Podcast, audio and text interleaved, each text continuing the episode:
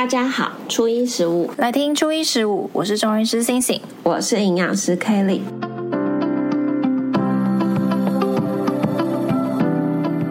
前一阵子啊，你不是有去做那个大肠镜吗？然后那时候就觉得哇，好早哦，好早就开始做，然后就去研究了一下。怎么那么年轻就做的？我就去研究了一下，这么早？嗯、对对对，然后就研究了一下大肠癌，发现说，哎，大肠癌是我们国人的癌症当中，其实不管是男生还是女生，它发生率跟死亡率都是前三名。我觉得如果对啊，就其他可能就像是什么，人家听到什么肺癌啊这种都是，那大肠癌大家应该都知道。对，那。大家如果听到这个数据还没有什么感觉，我觉得，我觉得看了一个就是李依林医师他他的那个频道，他都会讲一些跟健康相关的知识。那他有一集他就分享说，你知道车祸的几率在台湾啊，大概是百分之一，每一个人这一生百分之一吗？对，只有百分之一，每一个人这一辈子你会遇到车祸几率就百分之一，百分之一应该蛮高的吧？一百个人里面就有一个人被车撞。对，我这个讲法好像很奇怪，对对对，但是大肠癌，嗯。大肠癌这件事情呢，它是百分之七，哈，它是车祸的七倍，对，它车祸的七倍。所以说，如果我们一直买意外险，那我们是不是更应该要买癌症险？他就在看，真的耶！我们现在变成卖保险的，哦，七倍啊！哎，我没有想到那么高哎。对，这机会其实蛮高的。其实他就是去整理了卫福部官方给的这个讯息，真的是奇葩。我就觉得哇，那真的，我们应该要今天要来好好的。等一下，它里面有写说，车祸是指说车祸致死，还是发生车祸？就发生车祸，就只是发生率而已，单纯发生车祸这件事情。那哇，对，所以你这辈子就算没被车撞，你也要担心你会得大肠癌，会得大肠癌，几率可能更高。对，没错。那我就觉得，哎，这件事情其实是还蛮值得我们来讨论的。不过，虽然它发生率还蛮高的，可是其实因为大肠癌，我们知道它要变癌化之前，它其实是会先从息肉开始长。可是光从息肉长到癌化，它就有够长的时间，好像是十几年的时间，可以让我们去有时间去把它筛选跟预防出了，跟预防的。所以今天就是想说，哎，借着星星这一次有去做这个大肠镜的检查，那我们聊聊你的心路历程，我们也来跟大家科普一下，就我们应该要怎么样去照顾自己的身体，预防这个大肠癌这样子。因为首先啊，一定很多人都会问我说，就像我在跟患者讲说，哎，我明天要去做大肠镜的时候，他们就会先问说，你为什么现在要去做？是你有怎样吗？哦，我其实肠胃镜一起啦，然后他就会说，哎，你是生病嘛？或者你有没有呃，你是因为什么？例如像胃溃疡啊，或什么才做的？我说哦，没有，我就是去自费的体检这样啊，我就是选了这个方案。那跟大家说，为什么我会想要做这个？毕竟我们是不仅外食多，而且我有的时候那个吃饭的时间其实没有很固定，就是我还蛮容易会略过早餐的。比如上班起床太晚，我们把早餐带到了诊所，想说好，我等一下要来吃，就帮忙忙，就呃，就中午没有时间吃。对啊，心里面就会有一点心虚，毕竟我本人也是一个营养师之一嘛，又是中医师，我想说啊，好像有点不，好像有一点不健康。那因为这样想的同时，还是一直做这件事情，对，所以我就会想。想说哦，那可能我是不是就要关注一下自己的情形？再加上本来大家就会知道大肠癌其实发生率很高，再加上我有家族史，所以我就会想说哦，那好像刚好就可以去检查一下。而且现在大肠癌还有年轻化的一个迹象，对不对？对啊，可能是不是也跟我们就像我刚刚说饮食外食有很大关系？还很喜欢吃夜市的东西，也是。我查到的资料也是类似，就如果你的饮食里面啊是你喜欢吃红肉的、喝酒的。你看，我们第一集就在做酒的，对对对红肉啊，喝酒，或者是你很常会，不管你是排便就是很容易便秘，或者是很容易拉肚子的，这都算你的排便习惯是很不固定的，就是一个危险因子啦。嗯、对，没错，而且男生大于女生，因为我觉得有还蛮多男生会掉以轻心，就觉得说，我不知道你身边男士会不会，但我遇到很多男生的客人或者是朋友，或者是个案的家属，他们都会很骄傲，男生就是一天我可以上三次厕所。这个时候我就会反问我的个案说：“但你你看他大便是不是很臭？”有一个个案很好笑，他就说：“对啊，有一次他确诊，他完全鼻塞，他能够闻到的少数味道里面，就她老公的大便。”那就是跟他吃什么很有关系啊？他会很臭，通常他大便应该会比较糊一点吧？他说他也没，他不知道长怎样，可是那个味道的确比较重，他只有留下那个味道。对对对，因为男生普普遍也都更爱吃肉嘛，所以我觉得其实本来男生就比女生更容易发生，就喜欢吃红肉这一点就很值得去注意。再来的话，我们还有看到说，就你排便的习惯如果是突然改变的，可能突然间大血、啊、变得很细啊、便秘啊这种的。我觉得大家一定假如说你说有血便，或者是说你大出一个颜色不太正常的便的时候，大家会注意到。可是其实排便习惯改变的这件事情，很多人就会忽略，忽略因为他可能想说啊，我应该是最最近应该是怎么样，怎么压力太大了吧，所以才便秘。或者我甚至有患者很年轻，就是已经可能一个礼拜才上一次便，甚至一到两个礼拜才上一次，他就会说他从小就这样。就是他已经很，他很习惯是这个样子。他想说，哇靠，这里读书也太多了吧？就是他可以从小就，他不是说可以忍受，可是他就是觉得，那他这样还好，反正他看起来身体也还没有什么问题。对，对，我觉得蛮蛮大原因都是因为他们不太会有什么不舒服，甚至已经习惯了这种排便是不太正常的模式。没错，除了这个以外，我觉得你刚刚讲到一个有家族史，就我们在做那个筛检的时候啊，嗯、他们也有发现说，哎。如果你的一等亲就是你的爸爸或妈妈，一等亲应该就是爸爸或妈妈吧，或者是你的小孩，对，就爸爸妈妈，或你的小孩，呃，他五十岁以内他就有得大肠癌的人，比方说，不管你是那个人的爸爸妈妈，或者是那个人的小孩，你就要特别的留意，就要更早去做这个检测的这个动作。那我自己就是比较算在同年龄层中好像比较早做的嘛。嗯、那有建议说到底多久要做一次嘛？比方说一等亲五十岁以内有罹患大肠癌，嗯、那他什么时候要该应该要去检查？其实他们就。建议可以，比方说你才三四十岁就可以开始了，因为我们目前差不多就是我现在我们现在这个年纪吧。你现在这个年，对，你现在就是我现在这个年纪，讲了我不是这个年纪，到底对，就差不多是我们现在这个年龄。除此之外啊，在台湾是卫福部有一个大规模的筛检，大概五十岁到七十四岁的人，每两年他可以做一次粪便潜血的检查。那这个跟大肠癌，你你这次做的这个大肠镜到底有什么不同？就一个就是它比较便宜，然后比较方便。你你做，你只要去大便，然后把那个大便送给那个医疗单位，那他们就可以去做里面的潜血检查。初步筛检的过程啦，不用每一个人都很快的就马上一定要进入到做大肠镜的这个比较复杂，并且说侵入也不是，但毕竟对呃患者来说也蛮麻烦的东西。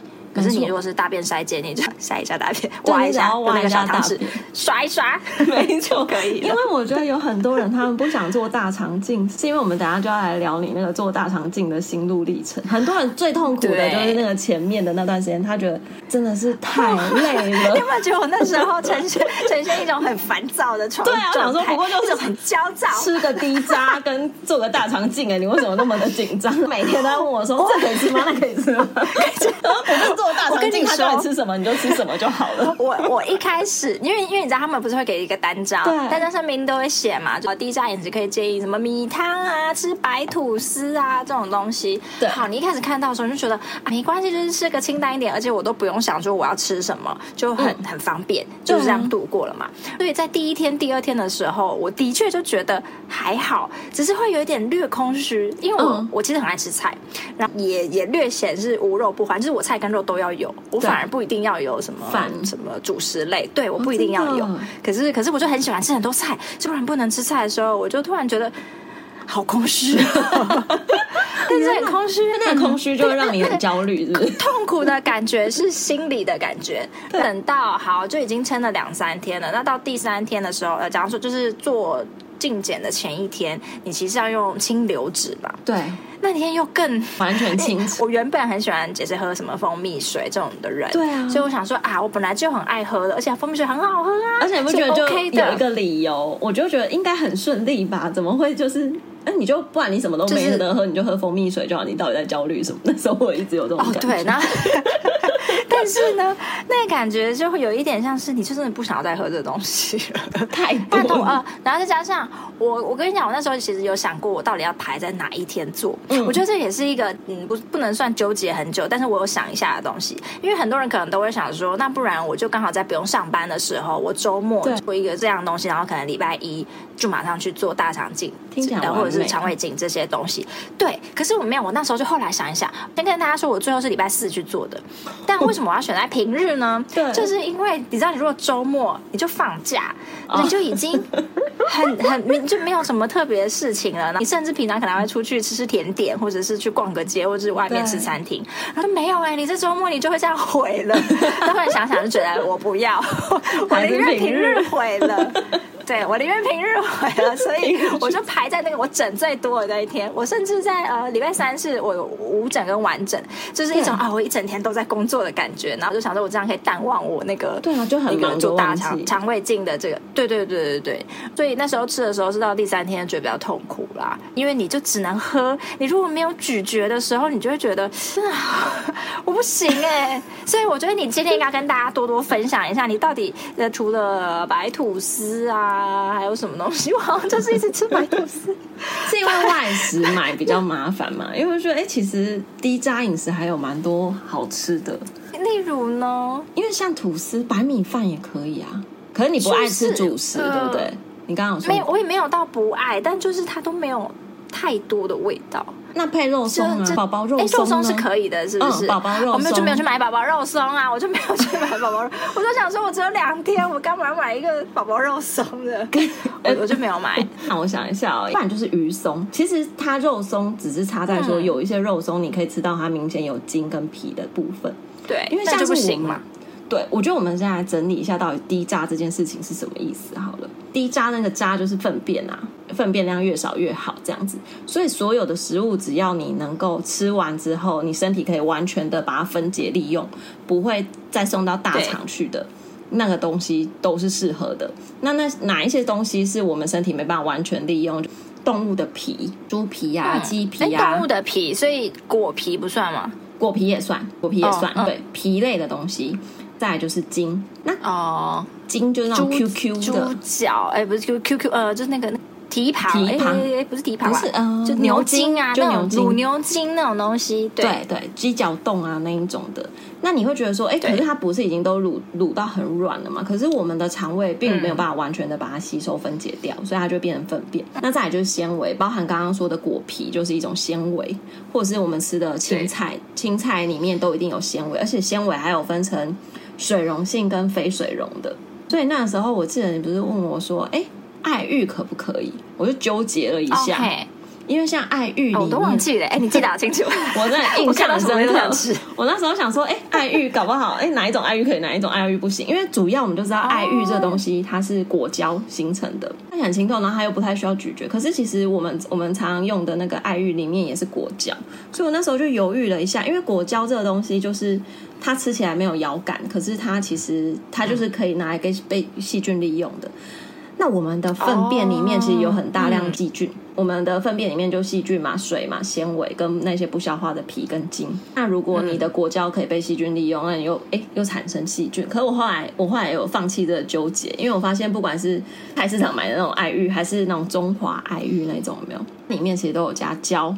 它都有加胶，可是它水的比例很高。Oh, 嗯、那我觉得那个其实都还可以。我去查了一下，爱玉还可以，果冻也可以，布丁就比较会有咀嚼感的东西。你你刚刚现在讲那个是指说我在最后一天的清流值的那一天吗？不是、欸，哎，是前三天，是前 清流值那一天，清流值那天你真的就是喝用喝的就好。我就是一个很烦躁的人。对，你就那一天要喝，然后喝是喝什么啊？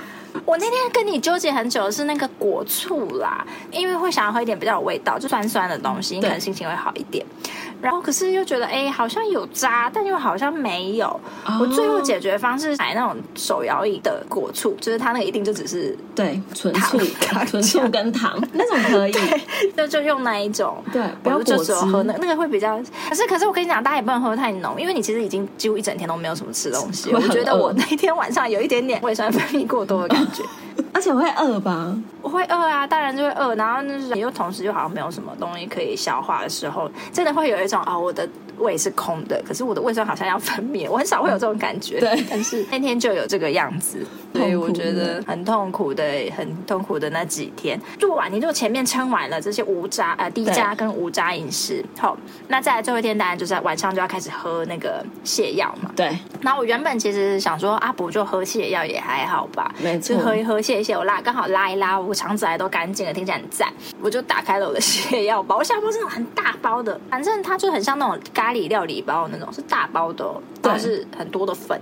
我后来咨询我的药师朋友，他好像说那个好像是，算是比较前一代的剂型，因为他要灌超多水，他会建议说你把一包泡成两千 CC 的水，对，然后分成两个时段喝。我的那个是说哦，你在前一天的晚上好像是十点还九点的时候，就开始把一千 CC 分次喝完。隔天的凌晨四五点的时候，你再起来，然后再把剩下的一千 CC 喝完。对，所以你就是在你没有吃任何东西的时候，你的前一天就喝了大量的泻药的水。三更半夜，我觉得那时候最猛的是三更半夜不能喝东西嘛，不能睡觉，然后还要喝，睡觉起来喝水。我那时候哎，因因为我就上网查了很多攻略嘛，对，他们就是说那个现在很难喝。我我一泡下去，我就觉得哇，我真的不行哎，它 就是一个海水味。你就是一堆的海水要喝，我以为会像发泡冰呢。没有，发你个头，它那个第第一开始的时候，我喝第一口，我就想说，哎，好像还可以接受。可我喝第一口、第二口，我就开始觉得哦，有点反胃了。我就上网查一下，人家说什么混合那个加盐沙士或者是可乐，可乐会比较好入口。对对对，然后我就想说，哎，好，我喜欢喝可乐，所以我就我就加了可乐。后来发现这真的是一个错误至极的决定。我觉得你要加加盐沙士，因为海水味再加可乐有点恶心。其实海水味加可乐还好，可是重点是因为你的那个底有一千 CC，你加了可乐之后，你的喝水量要更多，你就会想靠，我我喝了一大杯了。那时候我其实刚刚只有一点点的海水，其他都是可乐。然后这样的，然后就哦，一直没有喝完。我后来真的觉得，嗯，你就是把鼻子捏着，去灌它。呃，它的鸡爪它它是不是一个高张溶液嘛？通过你的肠道的时候，它就会把外面的水就是抓抓抓抓抓进来嘛。所以我们就发现了一件很酷的事情，就后面的大便次数就会跟你当时喝的那个速度有关系。嗯，就喝的越快，它出来的速度就越快。对，就是我老公就是觉得他觉得太夸张了，所以他是狂灌的那种。他很酷哎，一千 CC。他好像在哎，他那时候是。说一千 CC 要在一个小时内喝完，他大概二十分钟就喝完了。嗯、那时候我就很恨他，因为我那时候可能大概还有五百到六百 CC，我记得好像拖超久的。两三点，然后你还一直在那边跟我说：“哦，我还有东西要喝哦。” 你是说几点要去上厕所之类的？反正我就记得要弄到很晚的。对。对对对，因为我呢，其实最后有比较晚开始喝，因为我下班就已经九点半，他们那边拖来拖去，其实有比较晚喝。反正那时候大概喝完，大概过十五分钟还二十分钟左右就会来了，感觉就来了。快，但其实不会痛哎，可能是因为你前几天都没有吃什么东西，嗯，然后这样里面已经没有太多的东西可以搭，所以其实不会痛，但是是忍不住。这时候两个马桶就很重要，对不对？你们家有两个马桶很重要，亲。对，我们家有两个马桶，就大家各据一方，占地为王这样子。然后就真的是就是把没有没有在管你的，就直接瀑布一样的流出来。所以听起来不会痛，其实不会痛。听起来我觉得那个清肠的动作最可怕的是液体量很多，然后又要限时喝完。如果稀释，你只是把自己逼得更。因为如果你喝越多，等于你会大越多。对，会吗？会吗？不是，因为你那后面其实大多数都是水，就你会觉得你在拉水的感觉，所以我是觉得还好。对，是还好，但是真的那时候前面喝的时候蛮痛苦的。对，但我觉得啦，我跟你讲，我们最后的比较结果是我的肠子清的比较干净，所以你如果可能拉的太快的时候，可能一些顽固的分子们在里面可能并没有被清出来，就没有效果。哎，可是它清的比较不干净，也没有没有效，他是也是干。你说我做的比较好吗？对，没有，低渣饮食应该是差不多的。哦，没有，我们俩应该是差不多的。他的也是干净的，他最后会检查。他在那个要做之前，他会跟你对一下，说：“哎，你现在就是，例如你拉出来最后是长什么样子？”对，然后他就要是那种淡黄色的样子。你会拉到去去之前吗？因为你们拉完之后，不是隔天还要去坐车去那边？好，哎，因为你说五点多又再喝了一次，是有在拉，可是就没有，已经没有像前面那么夸张了。哦，那过没多久就出门了，其实还好，后面是还好，不会因为说很想拉就就是没办法出门，憋不住啊，对。那时候会比较担心的是，我不确定我现在的状态是不是一个。就是清肠清的很好的状态，对，因为啊，你没有清的干净，其实就你又很有可能你这个肠胃镜是白做的，对，真的是白做，白花那笔钱，白花那个时间。所以我那时候比较担心的是这件事情，可是我发现我到后来，哎，真的就是像他图片上面的那个，是变成是清的，清的连一点渣都没有的那一种。那你老公的就就像水啊。它的就是还好像还有一点渣，也算是轻，嗯、可是没有到非常非常轻的感觉。嗯，渣到底就是他喝太快，是因为他喝太快，就是单纯。我我觉得就是他喝太快了，然后所以他变他前面拉的很猛烈，可是他没有细水长流。哦、这好像也是你 你们现在可以找到你们两个唯一的不同。对，可是啊，我后来做了一下功课，我发现现在很多都是喝一小包而已。对啊，一百五十 cc，四百五，一百五嘛，还是四百五？我看它是一百五之后再补水就好了。对，然后我就想说，到底为何？我不懂，我不懂为什么我是喝到这种 是剂型的不同 请大家？我不知道，但是反正请大家以后要去做大肠镜的时候，跟他确认一下他的那个泻药到底是什么类型的。我觉得应该痛苦度差会差蛮多的。可以从名字辨别吗？就是比方说，我喝的那个东西就是奈芙利散，哦、那那个小包的那个东西是叫做宝可净，宝可净就说一百多，宝可宝可梦宝可净。可梦啊，真的，我现在想到的是保保利加清净，对对对，蛮重要的啦。这跟你的舒适程度差蛮多的。对，我我也觉得。而且我后来发现，还有一些院所，它主打就是只要饮食管理一天呢。对，那就是说你前一天低渣就好。我自己有一个个案，也是最近才去做，在台北某某一个日式的健检中心。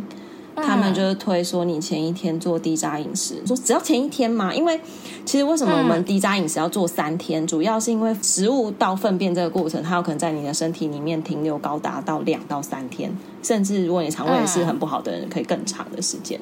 所以三天是一个比较安全的值。那我还蛮意外，他说只要一天。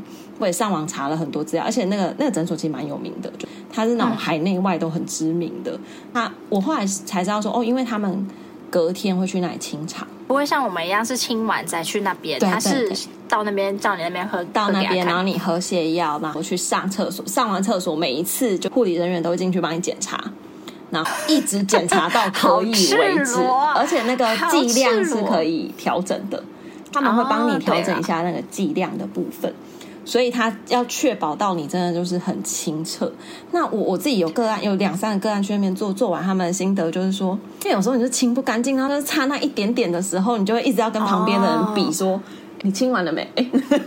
就可能是旁边路人，然后你要在那边比说我的粪便到底清的干不干净。他们他们变成了一个呃盟友的概概念，对对，有竞争意识。不过其实好像也都是大概半天一天的时间就清干净了，半天大概半天就都清干净了，可以去做检查这样。对，所以我觉得我也不知道啊，可能现在也越来越求那种速效吧，简便笑脸。哎，不是 简便效效果好一点，这样子对，效果好的。不管怎样，就是我觉得要清干净再去做检查才有意义，因为很多人是。你有残渣，然后你去检查，结果那一次大肠镜其实真的就是失败，你就等于白。就因为他看不到东西啊，你就想象看他那个探头在里面，就是要一直拨开一些层层的障碍，你哪可能看得到什么？还要拨开大便肌肉，再把大便往前推进。对，真的。对，那你们这样子如果检查完？真的回来就可以大吃吗？因为我觉得大家前面清肠清的那么辛苦，是不是之后都会想要去狂吃？补偿心态，对不对？对，对。我有时候当时也是的确，我们前天晚上在那边想说啊，隔天要不要去吃一个什么探索厨房之类的高级餐厅，吃到饱，吃到饱。然后呢，后来就是有有也有想说，哎，我的肠胃已经这么多天，它都已经处在一个就只是一些很清淡的食物的，然后你突然吃那么多，真的负荷得了吗？果然就在做的之前，他不一定会有那个咨询的时间告诫我们。说可能吃完，你大概要渐渐的恢复饮食，就不要一开始就吃太油腻的，我们就放弃了，你们就放弃了探索厨房。对啊，这个也好像比较合理，对不对？而且你有找到息肉吗？因为如果有息肉切除的人，他他还有伤口，哎，他就更不能这样吃。对，我跟你说，我们现在刚好遇到跟我本来以为不一样的结果，就是我本来以为呢，有息肉的话，就一定会直接帮我切除。对，然后结果等到后来，他才跟我讲，哎，原来息肉它其实是会有分成很多种的，反正所谓的息肉，其实就是我们。我们从大肠的黏膜长出来的凸起嘛，赘生物这些东西其实就是息肉，那里面就会分成两种，一个它叫做增生性的息肉，这种东西就是它主要会长在乙状结肠跟直肠的地方。那看起来啊，因为你做完那个肠胃镜，它其实就会给你看那个照片，它中间的路程这样，你就会看到那种有一些很很扁平的小小凸起，然后看起来那个颜色也都跟你旁边的黏膜都长得很像的那种东西，它好像说大多数其实是不。不会处理掉的，它看起来也没有什么矮化的可能，所以它可能就会让它留在那边。哦、我们一般以为要处理掉的其实是另外一个，它叫做腺瘤型的息肉。那、哦、那种息肉它就会偏比较红，你就可以看得出来它是那种比较大的一个凸起来，甚至它的形状可能是很多种样子的。对，那那个东西大多数就会切除，甚至它如果长得太深的话，他们还会在另外排时间，就没有办法在你在肠胃镜的时候就一次把它解决。我就看深浅。我以为只看大小颗，太大颗不能切。都是，然后还看它的外表啊，我觉得可能外观是一个蛮重要的，还有它长的位置，因为它假如说它前面长的那个增生性的息肉，对、呃，因为它大多数都长在乙状结肠跟直肠嘛，就是后段的地方。嗯、可是如果它是长在比较前面的，好像也会把它切掉，所以可能都会看医生当下的判断吧。他是说，其实很几乎每个人都会长息肉，或多或少，所以并不是全部都要切。如果它长在乙状结肠跟直肠，我以为反而会比较快，嗯、比较会需要切，因为它是肠子的末端，感觉末端要接触到有害物质。我觉得好像有没有切，好像都没有什么差别，因为就是那个管子进去了。可是因为它真的很平哎、欸，我我看到的照片是，你可以说它跟旁边其实真的几乎是长得一样的。我觉得那种就是硬要把它弄出一个伤口吧，哦、而且再加上哦，哎、欸，切一次一颗要多少？两千还是三千？对，另外付费哦。你一开始就要签同意书，你签一颗就是多少钱哦？这个是你没办法知道，所以你如果里面就是有人山人海的洗肉的时候，你可能出来还要给你收个几万块吧。我有听过，就是有人有人切洗肉切到十万块的。那就是他切很多颗，可，可是他会在大肠镜的时间帮你处理这么多。我说那个有名的那个诊所，他们说他们其实就真的有切到十万块。我想，因为因为他现在好像切息肉好像有不同，就是好像也没有真的大到无法处理的。他们那种甚至有一些，他们好像可以把它灌一些什么生理食盐水，让那个平平的凸出来多一点点，你就可以用什么电烧把它弄掉，就对对，就可以当下就可以处理。哎，可是如果切切息肉会有保险吗？我跟你讲，这个也是我们前面非常关注的。当然，每一个你让你保的险不一样，可能就不一样。但在实支实付里面，好像有一些是说什么，如果它是处置的话，有些就是不给付，但有一些又给付。所以你要问一下你的保险员，哦、因为它好像不算是手术，它好像比较像是处置。我我就是他们的那个术语非常多。我这次在找资料的时候，好像也有找到，嗯、他说切除跟反正就是不知道什么除，反正就是差一个字，就是理赔。法会不一样，那你保的东西可能有那个规范也是会有差的啦，所以要先问，不要做个大肠镜就花超多钱。而且那种增生型的息肉，它是当下现在先不用处理，可是是不是后续也要多久追踪一次？他那时候是建议我大概就是五年，他说因为毕竟也没有里面没有什么其他问题，然后就建议可以五年。做一次，那我想也差不多啦，五年，假如说快要四十岁啊，再做一次。但是就是确保下次要选一个那个泻药好喝一点的。对 对对，这个大家都挑。如果要喝一样泻药，我实在是没有很想要做，因为我觉得大大肠镜真的每一间诊所做的，或者是每一间健检中心做的不太一样。有的它会配套那种很好吃的代餐包，虽然我自己吃过，但是前面的代餐包。对，可是还是有些人觉得很难吃啊。嗯、但是不管怎样，我觉得就是对啊，它很它很防呆嘛。你就是你就不用那边想说我要买什么，你就那个包那个包装打开，然后把它吃完。而且像我这次做，因为是无痛的，因为我就是胃经常在一起做嘛，所以做无痛的时候，我也是第一次全身麻醉。我那时候就想说，哇，因为毕竟以前其实见血的时候是有看过的，就觉得好像。就那样，但你其实，在麻醉前，你自己本人要麻醉以前，你其实会有点小紧张一下，对，因为你就会你就不省人事，然后被被从管子从嘴巴又从屁股对 通进。我觉得真的是一个很神秘。我觉得他应该是说我那个麻醉师的剂量调的很好，因为他那时候知道我是第一次做，他就会跟我聊聊，然后就好，那我们等一下见哦，然后就没了，就没了。听说有人做完之后就觉得他怎么他睡了一个觉很沉。然后但只睡一下下就起来。我是这样的感觉。呃，有些人是在那个要昏迷的那那前一两秒，会有一种要被勒死的感觉，哦、就是会很窒息的感觉。哦、对，然后但是我那时候完全没有，我就是不见，也不是觉得自己要昏倒，也没有，点点像是要酒醉前，但是又还没有到那个阶段的时候，然后你马上就进入下一个不省人事的阶段。哦、因为我后来是在好像他在还在校对隔壁床，他可能有一排都是做完肠胃镜的人吧，我猜。